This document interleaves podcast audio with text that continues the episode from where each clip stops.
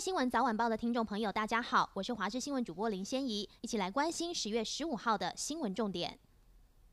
今天水汽减少，东半部地区转为局部短暂阵雨，西半部恢复多云到晴，北部山区有零星短暂阵雨，而中南部午后是局部性的短暂阵雨。从明天开始到下周一清晨，东北风增强，气温下降，天气是由感转凉，尤其北台湾会感受到秋意。空旷地区最低温下降至十六到十七度，台北市区可降至十八、十九度。北部、东北部跟东部地区转为有局部性的雨势，背风面晴朗稳定。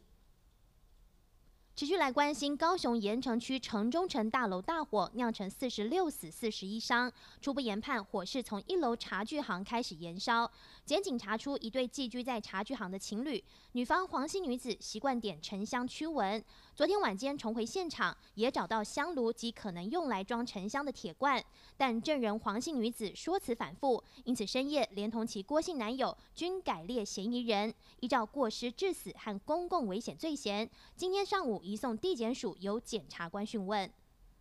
高雄城中城大楼火警伤亡惨重，内政部指出，城中城在民国七十年以前建造，未成立管理委员会，现行法规对既有建筑物成立管委会也无溯及既往，未来将修法强制要求。内政部指出，城中城大楼二到六楼及十二楼已经闲置多年，目前并未使用，只有七到十一楼作为住宅使用，也因此未依法成立管理委员会或推选管理负责人，为落实安全管理，因此营建署将修正公寓大厦管理条例，强制要求既有建筑物也要设立管理组织，以立管理委员会负起公寓大厦的公共安全责任。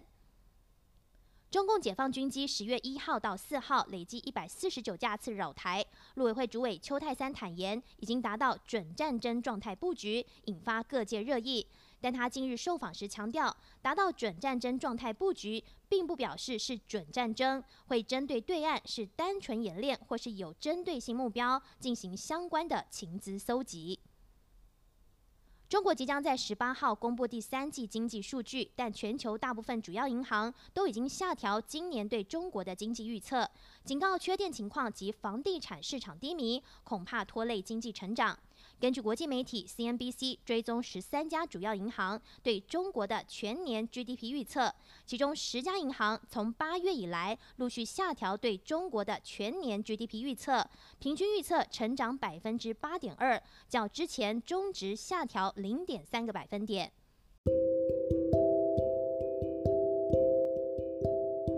以上就是这节新闻，感谢您的收听，我们再会。